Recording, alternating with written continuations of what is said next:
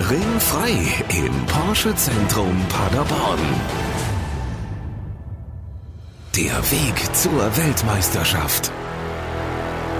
Ich bin Thorsten Tromm. Hallo und willkommen zur ersten Folge von Ringfrei im Porsche Zentrum Paderborn. Der Ring ist in diesem Fall mal nicht der Nürburgring, sondern ein Boxring. Denn dort, wo sonst 911er, Panamera, Macan und Co. die Hauptrolle spielen, wird am 23. März ein Boxring aufgebaut. Und dieses wird ein Event von ziemlich großer Bedeutung werden.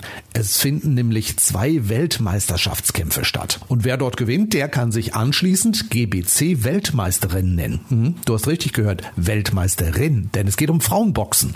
Beke Baas und Leonie Giebel haben es auf den Titel abgesehen. Und für die erste Folge habe ich mal eine der Kämpferinnen daheim besucht. Leonie Giebel aus Bielefeld hat genau das mehrfach gesagt. Ich will Weltmeister werden. Und das Ganze auch noch im Boxen. Ja, auf jeden Fall. Das war mein Traum äh, schon, als ich mit dem Boxen angefangen habe. War für mich klar, ich steige in den Ring und ich will hier richtig was erreichen. Und am besten natürlich einen Weltmeistertitel. Das Ziel war, ja, ich fange jetzt an und will Weltmeister werden? Ähm, also ich sag mal so, mein Ziel war, also als ich das erste Mal vor Trainingsfläche stand, wusste ich, ich werde das nicht zum Spaß machen, sondern ich will auch wirklich in den Ring steigen und was erreichen damit. Ja, und das hat sich dann einfach so, ich würde mal schon sagen, in dem ersten Jahr herauskristallisiert, so dass ich in die Richtung gehen will, ja. Bei Frauen soll man es normalerweise nicht fragen, aber dich muss ich jetzt einfach mal fragen, wie alt bist du? 26. Und seit wann boxst du? Wann war das erste Mal, dass du das überhaupt so in Erwägung gezogen hast? Mit 14 bin ich das erste Mal in die Sportschule in Lemgo gegangen und genau, habe das erste Training mitgemacht. Ehrlich, warum fängt man als Frau oder als junges Mädchen an und beschäftigt sich mit Boxen? Ich meine, wenn jetzt gesagt hättest,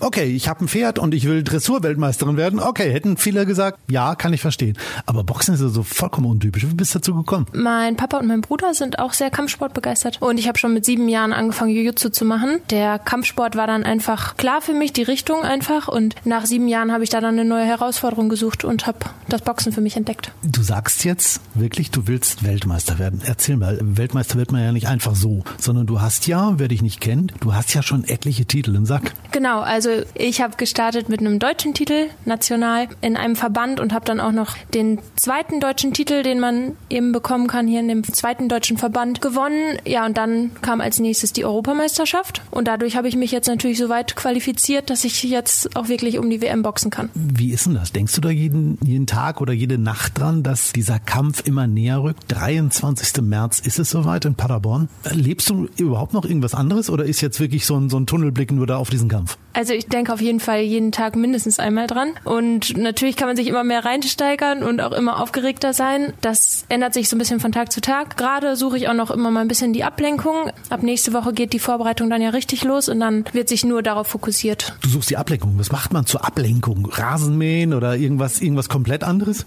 Nee, Freunde. Freunde und Familie sind meine Ablenkung. Weil Sport natürlich mache ich jeden Tag. Das ist ja klar. Das ist dann auch natürlich nicht unbedingt Ablenkung, weil man trainiert ja darauf hin. Deswegen würde ich sagen, ja, mein soziales Leben ist die Ablenkung so. Das geht dann nächste Woche zurück. Also je näher der Kampf rückt, umso weniger gibt es ein soziales Leben? Ja, tatsächlich.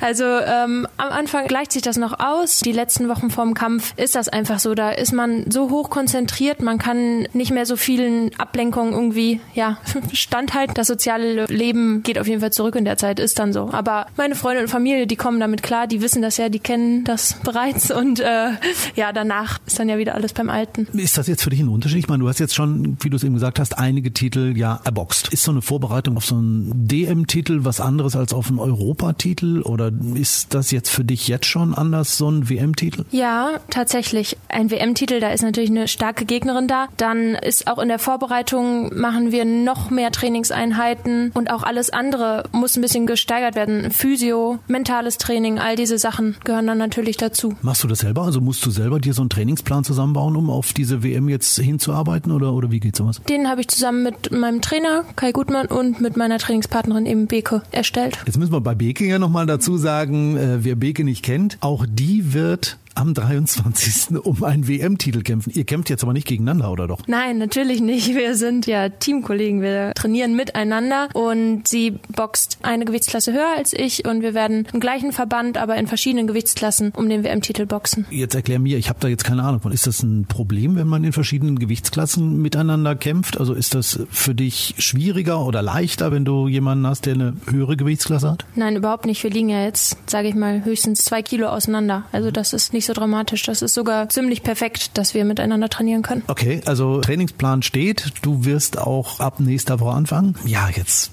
zu Hause wird der eine oder andere sagen, na ja gut, aber die brauchen ja ganz viel Kraft und äh, auch die Ernährung ist ein spannendes Thema. Also ich stelle mir das so vor, die hat dann irgendwie die ganze Zeit nur den Grill am Gang und grillt dann ein halbes Schwein weg. Und das ist bei dir genau das Gegenteil, ne? Ja, genau. Ich esse ja kein Fleisch, aber auf die Ernährung muss man natürlich achten. Also man muss seine Nährstoffe richtig zusammenstellen. Also man muss ja Gewicht machen meist bis zum Kampf. Das heißt ein paar Kilos abnehmen, aber trotzdem muss man natürlich darauf achten, genug zu essen, ausreichend, damit man im Training einfach auch die Kraft hat. Was heißt jetzt genug zu essen? Wie fängst du an morgens? Rötchen oder was? Nee, äh, ich starte mit Haferflocken immer in den Tag, mit Haferflocken und Obst. Mittags gibt es dann halt ein ganz normales Mittagessen mit reichlich Gemüse und Kohlenhydraten. Kochst du selber oder gehst du essen? Nee, ich koche immer selber. Echt? Ja, weil ich dann einfach weiß, was drin ist. also keine Tiefkühlpizza? Nein. Nein, keine Tiefkühlpizza. Selbstgemachte? Ja, vielleicht. Das geht schon. Echt? Geht das? Kann man sowas machen? Klar. Also da kann man ja genauso drauf achten, was man drauf und rein tut. Wenn du jetzt sagst, Pizza ist gesunde Ernährung, dann äh, habe ich ganz viele Leute, die, die sagen werden, jawohl, das ist genau die richtige Ernährung für uns alle. Ja, man muss dazu sagen, Pizza ist bei mir ohne Käse dann, da ich mich ja vegan ernähre. Vegan auch noch, nicht nur vegetarisch. Oh, das wird aber ganz schwer, oder? Nein, das ist nicht schwer. Ich mache das schon seit fünfeinhalb Jahren und das ist wirklich kein Problem. Ich bin seitdem sogar leistungsfähiger geworden. Ja, ausgewogene Ernährung, ganz einfach. Also rein pflanzlich, aber ausgewogen. Das heißt, von allen Nährstoffen ein bisschen. Natürlich muss man ein bisschen mehr darauf achten, wo ich meine Proteine herkriege, weil das dann eben nicht so eine einfache Zufuhr ist, aber es ist genauso Linsen, Gemüse, alles mögliche Getreide hat genug Protein. Sehr spannend. Ähm, ich glaube, in einer der nächsten Folgen gehen wir mal durch deine Küche so kurz vor dem Kampf und gucken mal, was da alles drin ist. Ich bin gespannt. Irgendwo gibt's garantiert auch einen Schokoriegel. Na klar. ja, was machst du jetzt in den nächsten Wochen vor dem Kampf? Ist das so, dass du Job- oder Studiummäßig gar nichts mehr machst? Also fokussierst du dich wirklich nur darauf, 24 Stunden und die Nacht dazu? Äh, fast. Also ich gebe noch sechs Kurse die Woche, Boxkurse. Das ist dann schon viel. Also Training, Kurse geben, wieder selbst trainieren. So sehen dann meine Tage aus und mehr würde auch nicht reinpassen. Ist viel Schlaf wichtig? Auf jeden Fall. Im Schlaf regeneriert man sich. Man baut Muskeln auf im Schlaf. Also Schlaf ist super wichtig und ich muss auch wirklich immer darauf achten, genug davon zu bekommen.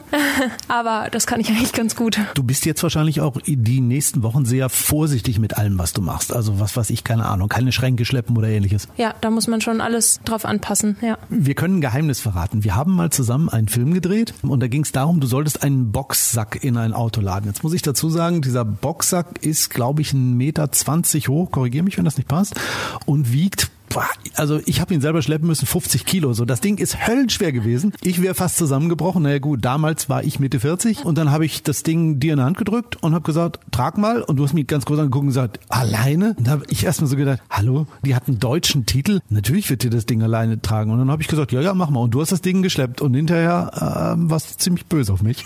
ja, ja, ich hatte irgendwie ein bisschen Probleme mit der Schulter danach.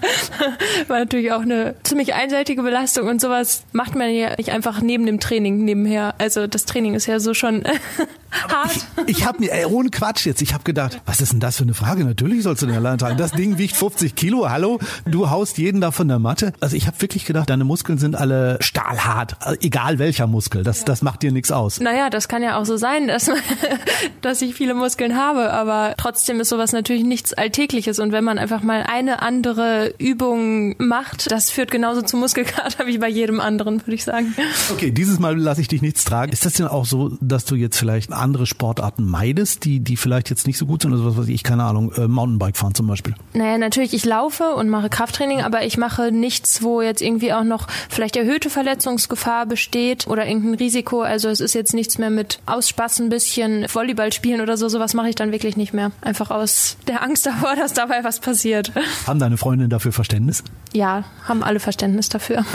Wenn man sowas macht, also wirklich, wenn man so ein, so ein Ziel vor Augen hat, dann ist ein soziales Umfeld, was einen motiviert, was einen antreibt, ja relativ wichtig. Wie, wie machen deine Freunde das? Was tun die für dich, damit du hinterher stärker bist? Die unterstützen mich einfach voll und ganz. Also es ist wirklich toll. Ich habe da ganz tolle Freunde und Familie, die da total hinterstehen. Wenn irgendwas ist, kann ich die immer anrufen, auch gerade in der Vorbereitungszeit, wenn dann einfach mal die Nerven vielleicht blank liegen, habe ich immer wen, mit dem ich da sprechen kann und die ja unterstützen mich und sind da total bei mir. Sehr cool. Wer neugierig geworden ist und sagt, wow, die hat ein großes Ziel, die klingt, als wenn sie das schaffen kann. Vielleicht könnte ich ja unterstützen. Ja, das können unsere Hörer zu Hause können das machen, ne? Ja, genau.